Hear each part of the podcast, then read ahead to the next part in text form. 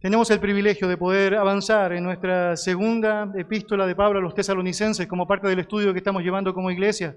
Usted sabe, estamos comenzando hoy día el capítulo 3, después de varias semanas en donde el capítulo 2 fue llenando nuestro conocimiento y nos fue dando en la gracia del Señor expectativas de su verdad, oportunidades para que tú y yo podamos conocer qué es lo necesario de ser conocido y obviamente un estímulo para actuar de la manera que es coherente con lo que Él espera. Permítame comenzar de la siguiente manera. Cuando tú y yo hablamos de ciertas palabras, tenemos la tendencia a pensar que estas son per se negativas. Si yo mencionara a ti la palabra ambición o la palabra codicia o la palabra deseo, estas suelen ser palabras que podemos asumir rápidamente sin gran capacidad para tratar de estar pensando en ellas que son negativas, que son negativas, porque hay una connotación práctica que alude a aquello.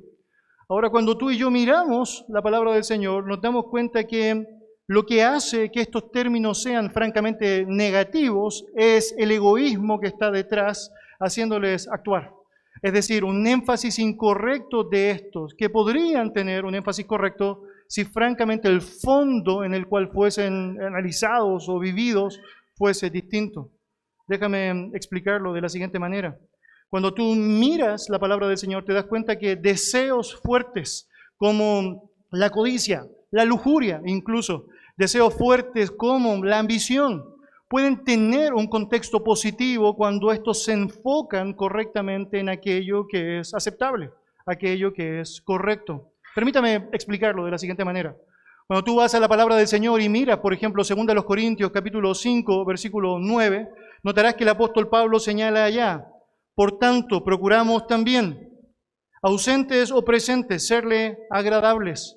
Y te llamará la atención que la palabra allá para procuramos es la palabra literal del texto, poner toda la ambición. Es decir, ambiciosamente nosotros anhelamos, ausentes o presentes, serle agradable.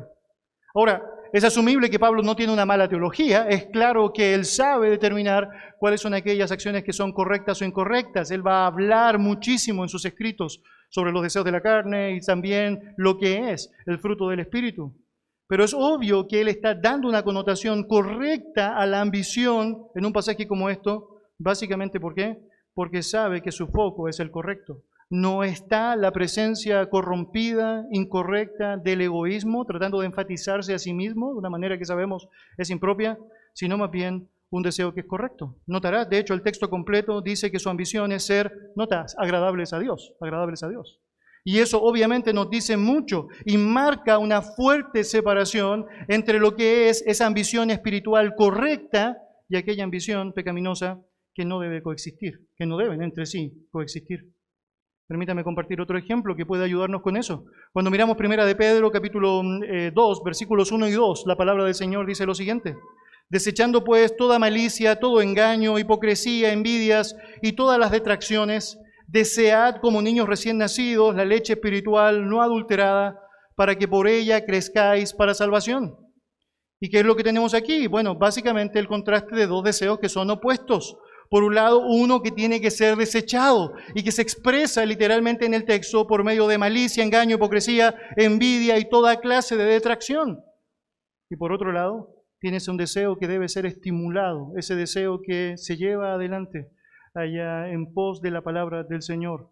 Y es tan claro el texto que señala ya que así como un niño recién nacido que desea con ansia su leche, bueno, así debes desear la palabra de Dios. Ahora, notarás que el texto está mostrando ambos como opuestos entre sí, por lo tanto hay incompatibilidad. Dios nos convoca a rechazar aquellos deseos que son pecaminosos y por otro lado nos ayuda a pensar en la manera en cómo podemos adoptar aquellos deseos que son correctos. De hecho, aquellos deseos pecaminosos que son impropios, que están motivados, influenciados por un énfasis en el yo, sabemos en la práctica son obstrucciones mortales a la dieta divina, a la dieta de la palabra de Él. Por otro lado, pensar en la palabra del Señor nos abre una puerta enorme para hacer lo que es correcto y rechazar con convicción aquello que francamente tiene que ser rechazado. Cuando tenemos la última cena, notarás que el Señor está diciéndole a sus discípulos, ustedes no saben cuánto yo deseé compartir esto con ustedes. Y la palabra que utiliza allá literalmente es la palabra lujuria, epitumeos en griego, un fuerte deseo. Y tú dirás, otra vez, eso no suena algo que pueda ser asumible para nosotros en nuestro léxico. Y es que la idea ya específica es un fuerte deseo, pero que está motivado por algo correcto, no por algo incorrecto o impropio. Permítame mostrar otro ejemplo. Cuando usted va a 1 Timoteo capítulo 3 versículo 1, usted notará que Pablo está diciéndolo en todo aquel capítulo a Timoteo cuáles son aquellas características que el pastor debe tener presente, aquellas características que denotan, demarcan o básicamente demuestran quién es un pastor ante los ojos del Señor. Y cuando tú notas el texto, dice palabra fiel, si alguno anhela obispado, buena obra desea. Otra vez, mirarás allá que el deseo es puesto en una perspectiva positiva, es decir, es bueno el hecho de pensar, el hecho de desear, el hecho de anhelar el poder ser un siervo del Señor. Y obviamente tú notarás que esa palabra deseo allá, que se traduce, otra vez, muy interesante, como querer, desear, codiciar, muy interesante, está apuntando a algo que es correcto. Déjenme decirlo de esta manera. Cuando la codicia o el mal deseo o la ambición está motivada o estimulada por el énfasis del yo, lo que sería básicamente la autopromoción, este deseo de que todos puedan admirarte de manera impropia, sabemos, porque básicamente está siendo hipócrita, o esta idea en donde quieres ser reconocido simplemente por tus atributos humanos, francamente sabrás que eso es automáticamente negativo, despreciable ante Dios, incorrecto, absolutamente pecaminoso. Pero cuando tu deseo está puesto en lo que es correcto, francamente, cuando tu deseo está puesto en la gloria de Dios y el bien de tu prójimo, bueno, francamente, otra vez, estás haciendo algo que es bueno, estás haciendo algo que es correcto. En el caso del ministerio pastoral, este deseo cuando simplemente está buscando la promoción humana, cuando simplemente está buscando un cierto nivel de estatus o básicamente, si quisiéramos llamarlo así, el reconocimiento público de otros, bueno, es algo que Dios desprecia abiertamente, rechaza. De hecho, es muy interesante que en el Antiguo Testamento incluso Jeremías hablando allá con, con Barak dice lo siguiente en 45, versículo 5, y tú buscas para ti grandezas, no las busques, nota esto, si las buscas para ti, no por ningún motivo. Eso es pecaminoso, eso es incorrecto, eso es impropio, eso es abiertamente aberrante para Dios. Y la clave es para ti. Pero cuando estás pensando en Dios, en lo que Él desea, en lo que significa su propia gloria, en lo que significa agradarle a Él, en lo que significa el beneficio de su pueblo, adelante, adelante. La razón por la que Pablo menciona todo esto entonces es porque básicamente él sabe que en el aspecto positivo es valorable, es estimable. De hecho, la misma lógica de las características que un pastor debe tener presentes demuestran esta misma idea cuando tú sigues avanzando ahí en el relato. De hecho, simplemente para mencionar un ejemplo, en el versículo 3 dice que el pastor no debe ser codicioso de ganancias deshonestas y más adelante menciona de manera muy marcada el término de no ser avaro, de no ser avaro. Y notarás allá cuál es el problema, ¿no? Bueno, básicamente el amor al dinero. Obviamente fácilmente puede ser corrompido en el ministerio si tu amor por el dinero, tu deseo por el dinero, es más grande que tu deseo por la gloria de Dios, el deseo por lo mejor que Dios ha establecido en su voluntad. ¿Notarás? Correcto si estás pensando en aquello que agrada a Dios conforme a su palabra, completamente incorrecto cuando estás sosteniéndolo en tu corazón engañoso y perverso con un estímulo impropio, un estímulo obviamente em, perverso. Por lo tanto, el deseo o la ambición es buena cuando el foco está en lo que Dios ha determinado como aceptable. Y tú te preguntarás por qué el pastor está hablando de todo esto si vamos a hablar de 2 Tesalonicenses capítulo 3. Y bueno, la respuesta específica es porque lo que veremos hoy día tiene que ver específicamente con aquellos deseos correctos que un pastor debe tener. Y aunque sabemos que hay mucho que la Biblia nos dice al respecto, es evidente que es muy necesario que nosotros podamos filtrar todo aquello a la luz de la Escritura. Usted debe saber cuáles son aquellas cosas que usted debería esperar de un pastor. Yo debo saber aquello que debo recordar permanentemente también nosotros debemos saber aquello que no debe ser aceptable cuando claramente esto se manifiesta. Y a través de la porción de los versículos 1 al 5 que vamos a ver, si Dios lo permite, este domingo y el siguiente, tendremos la oportunidad de apreciar estos deseos correctos que no solamente son necesarios de ser aplicados en la vida de un pastor de manera constante, sino que son un fiel reflejo de lo que todo buen creyente debería también aspirar para su vida. Acompáñame entonces en su Biblia Segunda a los tesalonicenses, capítulo 3. Voy a leer para usted versículos 1 al 5. Segunda a los tesalonicenses, capítulo 3, versículos 1 al 5. La palabra del Señor dice así. Por lo demás, hermanos, orad por nosotros, para que la palabra del Señor corra y sea glorificada, así como lo fue entre vosotros, y para que seamos librados de hombres perversos y malos, porque no es de todos la fe. Pero fiel es el Señor, que os afirmará y guardará del mal, y tenemos confianza respecto a vosotros en el Señor, en que hacéis y haréis lo que os hemos mandado. Y el Señor encamine vuestros corazones al amor de Dios y a la paciencia de Cristo. Acompáñeme en oración. Señor, necesitamos de ti tanto, Padre, tanto. Necesitamos, Señor, de tu gracia tanto, Señor. Y Dios, estamos en un momento en donde eso se hace tan palpable. Nosotros queremos, Señor, escuchar tu voz. Queremos, Señor, que nos ayudes a poder evitar cualquier distracción para eso. Señor, estamos agradecidos porque sabemos que si has permitido que estemos acá es porque tú sabes. Necesitamos escuchar esta porción. Y Señor, te damos gracias porque tu palabra es viva, Señor, porque es eficaz y porque sabemos, Señor, hace lo que ha prometido hacer. Señor, te damos gracias por el Espíritu Santo y su ayuda eficaz para guiarnos a la verdad. Y Señor, te rogamos que podamos estar disponibles para no solo meditar en aquello que estás señalando, el poder notar con un ojo crítico a la luz de tu verdad todo aquello que se está diciendo. Y Señor, que podamos ser sensibles a los cambios que tú nos convocarás a través de lo que podemos leer. Señor, te quiero rogar también me ayudes a poder comunicar con fidelidad lo que tú deseas, Señor, decir a tu pueblo. En el nombre de Jesús. Amén. Amén. Amén. Por la frase inicial de esta porción, si tú lo notas, dice allá, por lo demás, tenemos una transición de los asuntos que Pablo ya ha mencionado en los capítulos anteriores y aquello que va a mencionar de quién más. Tú notarás, estamos llegando al final del libro dentro del capítulo 3, por lo tanto hay una marca transicional entre uno y otro. Los escritos de Pablo son comúnmente conocidos porque al comenzar los escritos ocupa una gran cantidad de espacio para hablar de lo que es la profundidad doctrinal, aquello que es el peso teológico que los creyentes deben saber. Y ahí tienes Efesios 1, por ejemplo, en donde habla de bendito sea el Dios y Padre de nuestro Señor Jesucristo, que nos bendijo con toda bendición espiritual en las regiones celestes y habla ya de la elección, la predestinación y todo aquello. Y tú quedas allá impactado de todo lo que eso significa. Y tienes el capítulo 2 y nos habla de la salvación por gracia, por medio de la fe, que estábamos muertos en nuestros delitos y pecados, que Dios hizo de dos pueblos uno solo, llamado la iglesia, y dividió el muro que estaba, obviamente, destruyó el muro que estaba dividiendo allá esa realidad y otra vez estás asombrado. Y de pronto después de toda esa teología llegas allá al capítulo 4 en donde Pablo está diciendo, bueno, considerando todo aquello, os ruego que andéis como es digno del Evangelio y empieza a mencionar formas prácticas, prácticas, muy prácticas de cómo debes ahora aplicar esa doctrina.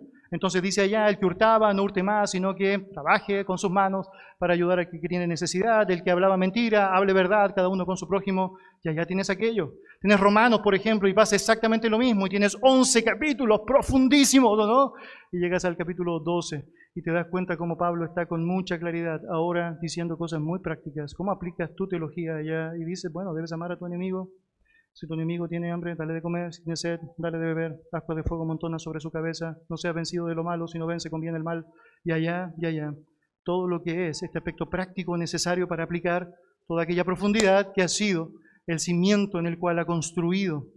Bueno, Pablo ha construido sobre un cimiento teológico profundo. Él ha estado hablando sobre el peligro de los falsos maestros, él ha estado hablando sobre la escatología y el desafío de creer lo que Dios ha dicho en su palabra, ha estado fortaleciendo con convicciones serias y ciertas y bueno, llega ahora el punto en donde Pablo estará haciendo un quiebre y donde todo lo que será mencionado será muy concreto, muy práctico. Necesitas ahora aplicar todo aquello que has sabido.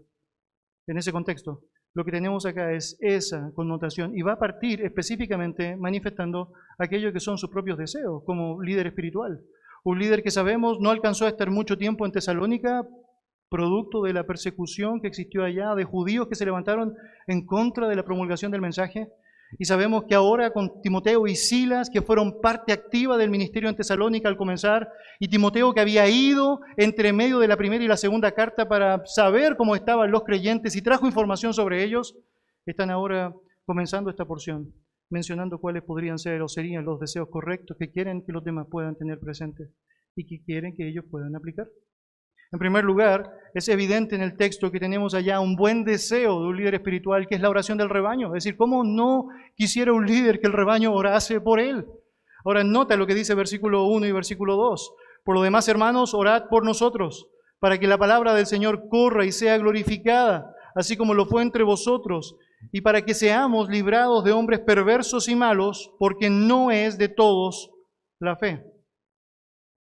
Yo estoy convencido que probablemente no tendríamos controversias entre nosotros para aceptar que Pablo era un líder así tremendo, el más influyente de la iglesia primitiva.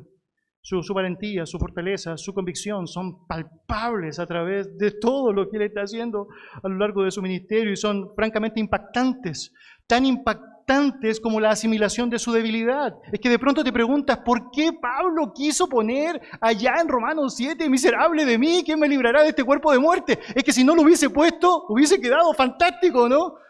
Pero no, él está reconociendo su debilidad por inspiración divina, naturalmente, pero él está asumiendo su necesidad de Dios permanentemente y no oculta aquello.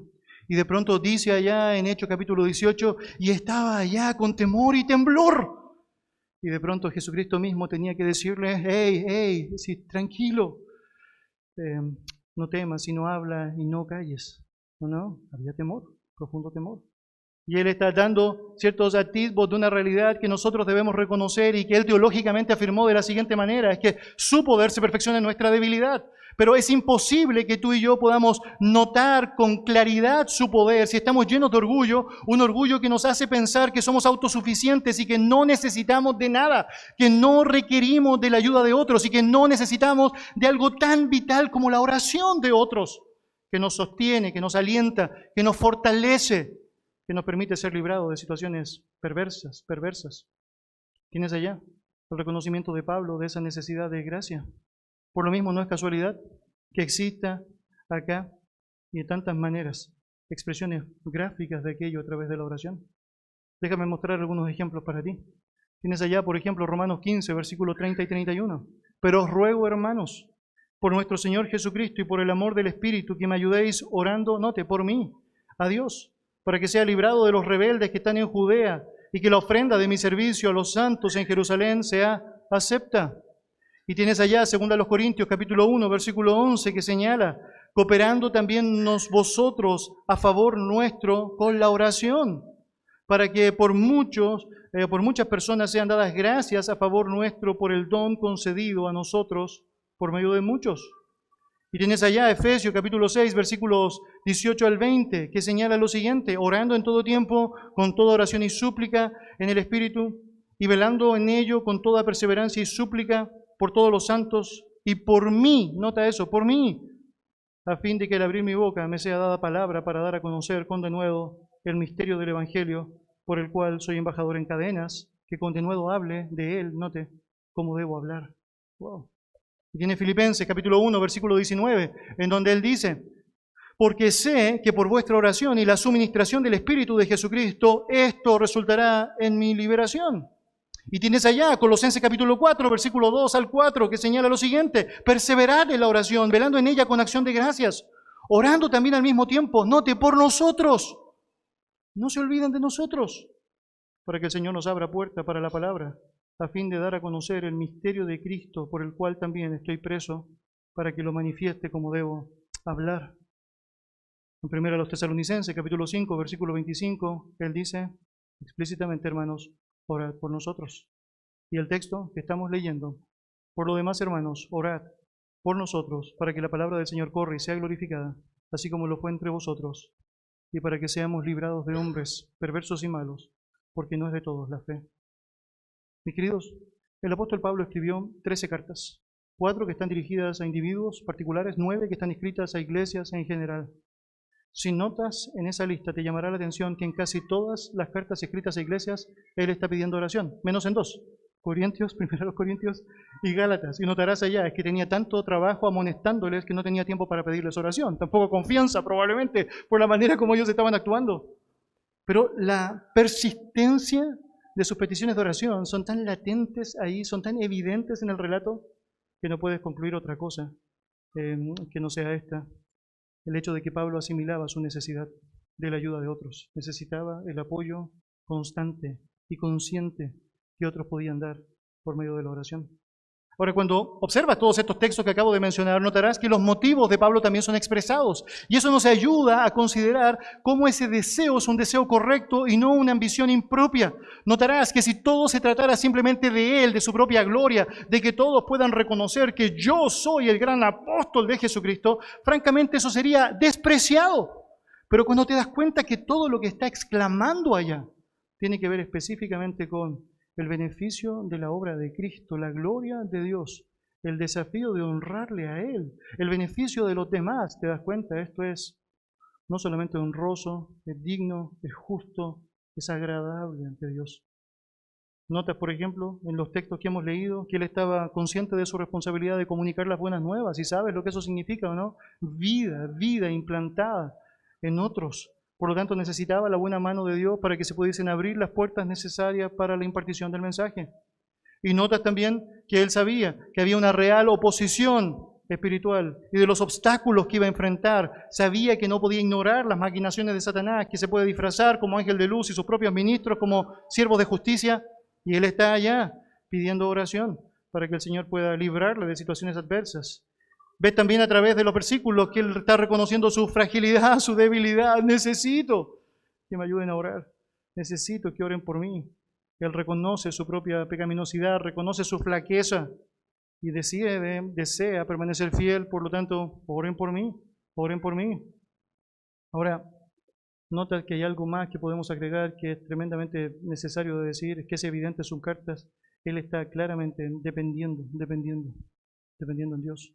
Y sabe que hay una buena idea en estos momentos de fragilidad, debilidad, de necesidad, que es pedir a otros que te ayuden, que te ayuden, para que francamente juntos puedan sobrellevar el peso, la carga, lo difícil que es avanzar en este desafío de la gloria del Señor. Y allá tienes a Él diciendo todo eso. Y tú te preguntarás, ¿no, no, no piensas que deberías orar por lo mismo? ¿No piensas que son las mismas motivaciones o las mismas realidades que tú y yo enfrentamos? Ese deseo de que me ayuden a orar para que pueda comunicar la verdad con un embajador suyo, clamando este mensaje de Dios para que otros puedan arrepentirse y creer. No, no, no considera que eres lo suficientemente débil como para saber que si no fuera por la gracia del Señor y el sostén de un cuerpo activo que ora por ti, sería fácil ceder ante la tentación pecaminosa y caer y caer y caer y volver a caer. Bueno, francamente, eso está diciendo algo importante. Sigamos el secreto de Pablo. Pide oración. Pide oración. Y Pablo está diciendo, tengo un deseo genuino. Ese deseo es que oren por mí. Oren por nosotros. Oren por nosotros. Pablo era consciente de los desafíos, las demandas, las dificultades que enfrentaba el ministerio que estaba llevando adelante. Es cierto, él era consciente de que tenía un propio enemigo interno, su carne, que claramente estaba tratando de estimular, obviamente, aquello que era impropio. Pablo sabía de su vulnerabilidad, sus temores, él sabía de tentaciones, él sabía del desánimo que podía afectarle. Por lo tanto, no es extraño que termine, decir, epístolas directamente bajo esa premisa, como la primera a los tesalonicenses, por favor, oren por nosotros, oren por nosotros, oren por nosotros. Cuando miras la frase allá en nuestro texto, te darás cuenta que tiene un sentido muy interesante. Está hablándose en un presente continuo. Él está diciendo, es decir, sigan orando por nosotros, literalmente. Aquella frase que nosotros conocemos allá en el relato y que está diciendo allá con mucha claridad, por lo demás, hermanos, orad por nosotros, orad por nosotros. Es una frase que debería ser traducida literalmente del griego así, ¿o no? Orad por nosotros constantemente, no dejen de orar, lo necesitamos todo el tiempo. Y eso es básicamente la expresión de su petición. Es que todo el tiempo necesitamos que oren por nosotros, por lo tanto, todo el tiempo oren por nosotros. Mirar todo eso en perspectiva a mí me parece que es impresionante. Mire, Pablo no ha dejado de decir la verdad, la ha dicho. Él dijo la verdad cuando estuvo con ellos y les presentó el Evangelio de Jesucristo. Él dijo la verdad después que tuvo que salir y escribió la primera carta a los tesalonicenses y les dice toda la verdad que debe decirles. Él ahora se ha enterado que falsos maestros están promulgando mensajes impropios en donde señalan que el día de Jehová ya se estaba viviendo y él en vez de adaptarse a aquello o querer pensar, bueno, que aprendan solos, él concluye que lo mejor es seguir diciéndoles la verdad. Y después de todo eso, él podría decir ahora, al comenzar el capítulo 3, oiga, ya ahora denme las gracias, ¿no? Ya, un reconocimiento. Hmm. ¿Podrían construir un templo y ponerle Pablo de Tarso en su portada, en su nombre, no?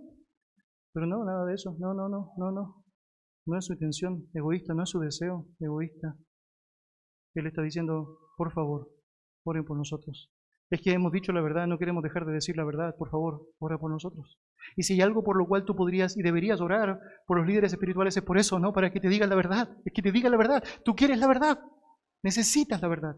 Por lo tanto, dime la verdad. Y en vista de aquello, Pablo, Pablo está diciendo, bueno, ore, ore por nosotros. Y obviamente sabe que ese anhelo correcto que está expresando allá por medio de pedir que oren por él se sostiene en la verdad bíblica.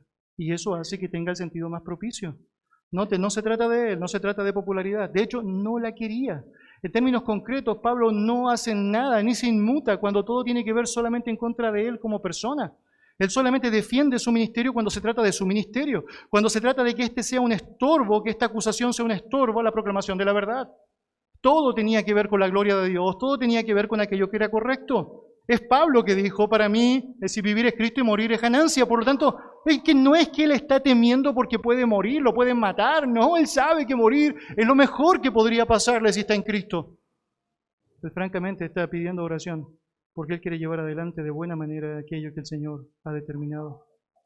Y esos motivos correctos se sostienen en esta petición de oración a los hermanos por su ministerio y el ministerio de sus hermanos, su equipo. Ahora notarás que los motivos descritos nos hablan mucho de la bondad de su deseo. Acompáñame en la Biblia, por favor, otra vez. Estás allá en el capítulo 3, versículo 1. Luego de pedir que oren por él, él dice, para que la palabra del Señor corra y sea glorificada, así como lo fue entre vosotros, y para que seamos librados de hombres perversos y malos, porque no es de todos la fe. La oración que Pablo desea que sea llevada adelante eh, por los hermanos no es esa oración que está llevando allá el fariseo al lado del publicano. En el templo considerarás la historia en donde él dice, te doy gracias Señor porque yo soy tan bueno, no soy tan grandioso, todas las cosas que hago, gracias porque no, no soy como este, ese publicano miserable.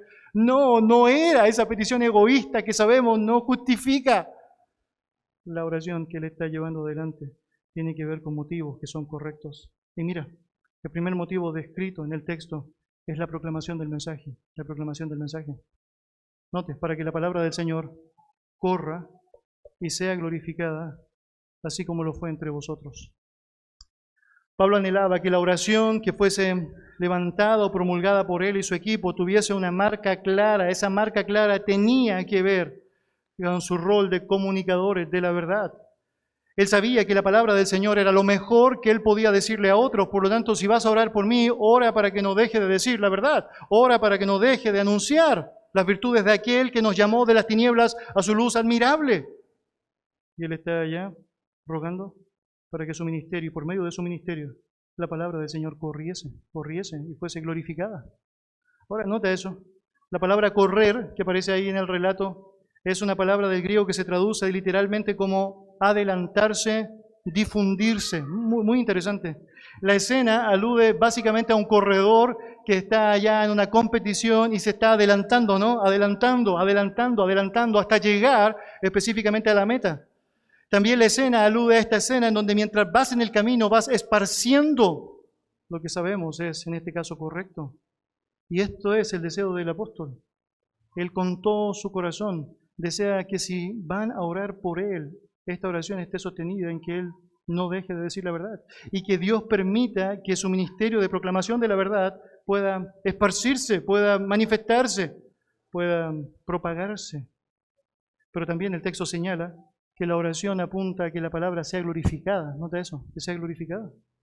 Es una palabra que se traduce como ser alabada, ser honrada, ser exaltada, es decir, que el mensaje dado, el mensaje comunicado, sea recibido como corresponde, como corresponde. Déjeme dar un ejemplo de eso. Acompáñeme en su Biblia, por favor, al libro de Hechos capítulo 13. Hechos capítulo 13.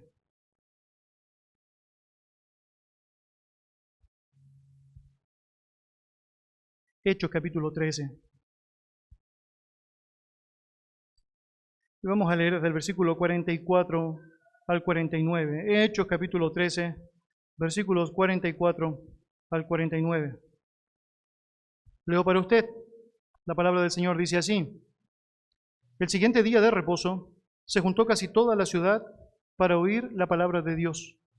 Pero viendo los judíos, la muchedumbre se llenaron de celos y rebatían lo que Pablo decía, contradiciendo y blasfemando. Entonces Pablo y Bernabé, hablando con denuedo, dijeron, a vosotros a la verdad era necesario que se os hablase primero la palabra de Dios, mas puesto que la desecháis y no os juzgáis dignos de la vida eterna, he aquí nos volvemos a los gentiles, porque así nos ha mandado el Señor diciendo, te he puesto para luz de los gentiles, a fin de que seas para salvación hasta lo último de la tierra. Los gentiles, note, oyendo esto, se regocijaban y glorificaban la palabra del Señor y creyeron todos los que estaban ordenados para vida eterna. Y la palabra del Señor se difundía por toda aquella provincia. Nota allá lo que está sucediendo. Bueno, hay un efecto salvífico que la palabra del Señor tiene.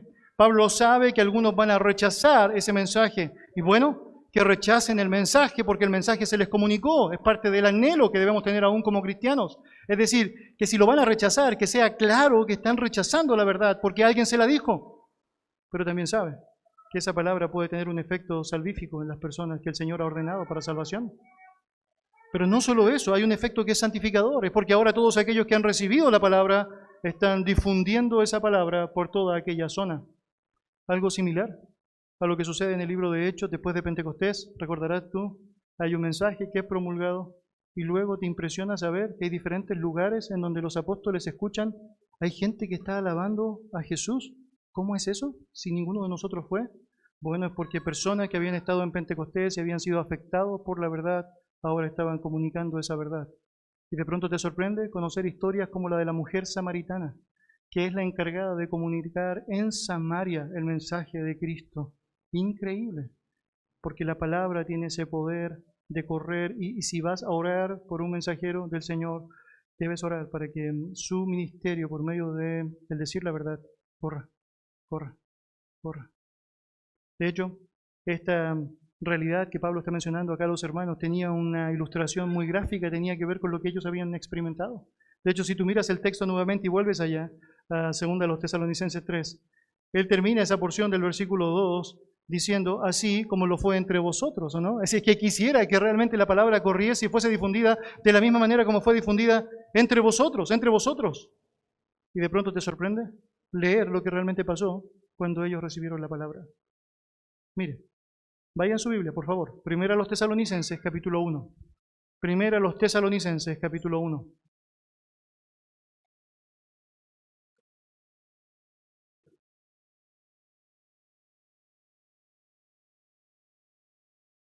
Primero los Tesalonicenses capítulo 1, versículos 6 al 9. Pablo está reconociendo lo que sucedió cuando ellos recibieron la palabra, cómo fue el contexto de su recepción del Evangelio. Y el texto dice, y vosotros vinisteis a ser imitadores de nosotros y del Señor, recibiendo la palabra en medio de gran tribulación, con gozo del Espíritu Santo, de tal manera que habéis sido ejemplo a todos los de Macedonia y de Acaya que han creído, porque partiendo de vosotros, note, ha sido divulgada la palabra del Señor, no solo en Macedonia y Acaya, sino que también en todo lugar vuestra fe en Dios se ha extendido, de modo que nosotros no tenemos necesidad de hablar nada, porque ellos mismos cuentan de nosotros la manera en que nos recibisteis y cómo os convertisteis de los ídolos a Dios para servir al Dios vivo y verdadero. Él está diciendo, mire, ustedes saben lo que pasó con ustedes. Esto fue impresionante. La palabra hizo un efecto en sus corazones. Recibieron el mensaje, recibieron al Señor del mensaje. Y ahora ustedes empezaron a divulgar ese mensaje. La palabra empezó a correr, a correr. Al punto que nosotros llegábamos a ciertas zonas y las personas nos decían, no, no es necesario si nosotros ya sabemos de ustedes. Los tesalonicenses ya nos hablaron todo lo que tenían que hablar. Dice, wow. La oración había sido tan manifestada ya por medio del ejemplo de lo que Dios había hecho con ellos. Entonces Pablo ahora le dice a ellos mismos, hey, oren para que pase lo mismo en otro lugar, para que en otras zonas pase lo mismo. Y tú sabes, cuando miras la historia de la iglesia primitiva, te das cuenta, Tesalónica está dentro de las primeras iglesias que están siendo fundadas. La historia fue más difícil. Hubo mucha mayor oposición. Pablo en Corintios, segunda carta, estará mencionando, es decir, gran dureza de oprobio que tuvo que enfrentar mientras comunicaba el mensaje. Pero allá está. Tienen la necesidad de saber que independiente de todo aquello que puede pasar, porque el peligro es latente, lo mejor que puedes hacer es orar, es orar. La oración de los creyentes bien puede ser la causa o el medio divino para quitar los obstáculos que un mensajero puede tener cuando comunica el mensaje. La oración de un pueblo puede ayudar eficazmente para que un mensajero pueda tener fuerza, poder, valor, para no claudicar, aunque a veces parezca desalentador el hecho de hacerlo. Y obviamente orar para que la palabra de ese mensajero, que es lo más importante que tiene ese mensajero, pueda ser divulgada, pueda correr, es una gran oración que tú puedes hacer, que tú y yo debemos hacer. Una segunda petición que aparece descrita en esta oración es la que tiene que ver con la protección de los mensajeros. Note allá, dice versículo 2, y vuelves allá, segunda a los tesalonicenses, capítulo 3, versículo 2. Y para que seamos librados de hombres perversos y malos, porque no es de todos la fe. La predicación del Evangelio se presenta, sabemos, allá en medio de una perversa generación. Por lo tanto, es natural asumir que vamos a tener un contexto que será hostil, será hostil. Cada vez notará mientras te esfuerzas por tratar de comunicar el Evangelio con otros, que hay menos, es decir, menos recelo a tener un trato cordial simplemente para decir que no me interesa. Los tratos muchas veces son despreciables de parte de las personas. Y mirar la realidad de la iglesia primitiva, obviamente, nos permite considerar lo complejo que eso puede llegar a ser. Y frente a aquello, nada mejor que la oración, nada mejor que la oración. Es que yo sé, va a ser difícil, es que sabemos, va a ser hostil, es que sabemos, va a haber oposición. Por lo tanto, lo mejor que podemos hacer, en vez de tratar de evadir la realidad, es simplemente pedir a otros que nos ayuden a orar para que podamos hacerlo. Ayuda que le señale que hay demasiada evidencia bíblica, demasiada evidencia bíblica para señalar que aquí no se trataba de un intento de Pablo por querer aferrarse a la vida per se. No, no, no es que él está tratando de decir oren por mí porque no quiero morir, no quiero morir. No, ya les mencioné, él sabe morir es tremenda ganancia. Aquí se trata de pedir oración para que pueda, en medio de la oposición, no dejar de comunicar el mensaje y que esa oposición no sea lo suficientemente firme para impedir que se diga lo que se tiene que decir. Ahora, cuando miras el texto, entre los que aparecen descritos, que se levantan en contra de quienes comunican la verdad. Están aquellos que son descritos como hombres perversos y malos. Notarás allá, hombres perversos y malos. La palabra perverso, muy interesante, queridos, significa literalmente fuera de sitio, absurdo, malo, anormal, insensato. Esto es bien interesante. Está hablando de un grupo de personas que son francamente insensatos y que están fuera de sí, fuera de sí. ¿No te ha pasado alguna vez tratar de hablar con alguien y es como le estás tratando de decir la verdad racional? Ni siquiera estás entrando en temas que pueden ser controversiales en relación a la fe y es como que no, no, no, no, no. Absorbidos de pronto por ideologías absurdas, absurdas. Tratan de defender lo indefendible y de pronto están allá atacando directamente al Evangelio y tú dices, ¿pero por qué? Y de pronto tienes allá un montón de revolucionarios contrarios a la verdad que de pronto no encuentran nada mejor que destruir todo, especialmente las iglesias. Y tú dices, ¿pero por qué las iglesias? Es porque de alguna manera hay una odiosidad, un rechazo, hay una actitud desquiciada, es otra de las formas que puede entenderse allá para esa palabra irracional. Y por lo tanto son tremendamente peligrosos. Es que tremendamente peligrosos. Es que lo son. Hay hombres perversos, fuera de su sitio, fuera de sí, que van a estar tratando de manifestar su odiosidad hacia la verdad. Y Pablo dice, oren por nosotros, oren por nosotros para que podamos ser librados de hombres como ellos, para que podamos no claudicar en el ejercicio de decir la verdad cuando ellos estén ahí. Pero también describe a los malos, dice el texto, malos, cuyo significado es malignos, perversos, o agresivamente impíos. Muy interesante esa alusión, agresivamente impíos. Es que obviamente soy un malo, pero un malo agresivo, ¿no? No soy un malo callado, tímido, ¿no? Un malo agresivo. Y allá está, y allá está. Y Pablo está diciendo, oren, oren por nosotros. Es obvio que estos hombres, hijos del diablo, son usados por el diablo para los propósitos del diablo.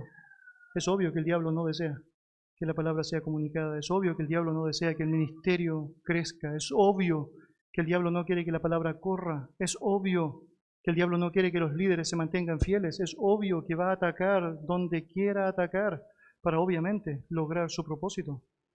Y nunca debemos subestimar que frente a aquella realidad la mejor herramienta que Dios nos ha dado es la oración. Es la oración. En ese sentido, ya que no son pocos los enemigos de la verdad quienes se oponen a la proclamación del Evangelio, no debe ser poca la oración que debemos llevar adelante para que la palabra corra y para que los siervos del Señor sean protegidos, sean protegidos. La descripción final de Pablo es bien interesante. Si tú estás allá otra vez en 2 de los Tesalonicenses 3, notarás que al terminar el versículo 2, él dice, porque no es de todos la fe, no es de todos la fe. Y allá hay varias conclusiones que tú debes sacar a través de una frase como esa. En primer lugar, la conclusión natural.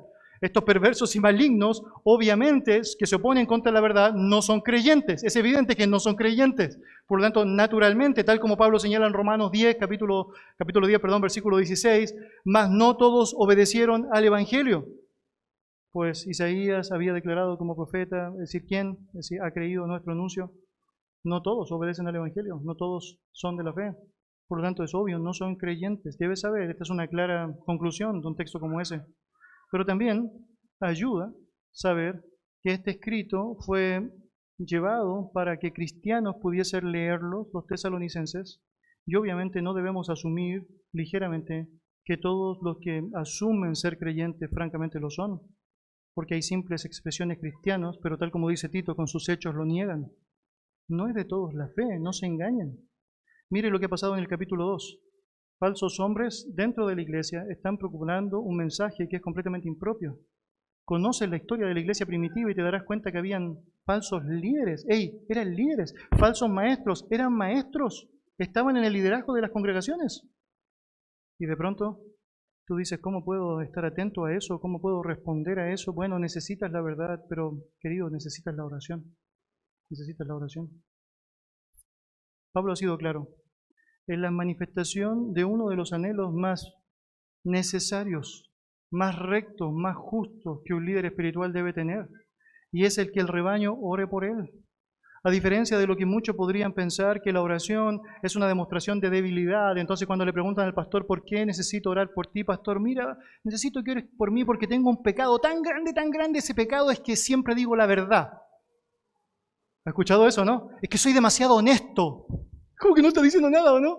Como que no está confesando nada, ¿o no? ¿Tiene alguna lucha por la cual deberíamos estar orando? Sí, bueno, mi lucha, no sé, es que, es que bueno, decir, trabajo mucho, ¿no? ¿Es, ¿Es una lucha?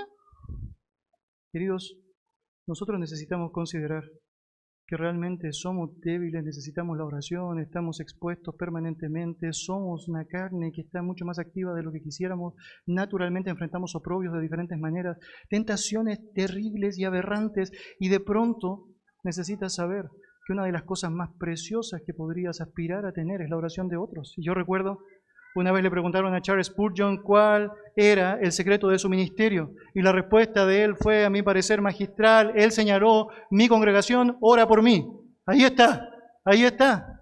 Y yo debería decir, guardando todas las proporciones con ese gran predicador, yo tampoco tengo una mejor respuesta. Es que no tengo una mejor respuesta. Es que la oración de la congregación sostiene, respalda, ayuda, y colabora. Obviamente bendice. Si quieres saber lo que un líder del Señor necesita. Bueno, necesita saber, ora por él. Y si quieres saber cómo orar por el líder, Dios te está diciendo, ya sabes, ora para que diga la verdad. Es que ora para que haga lo mejor que puede hacer, es que diga la verdad.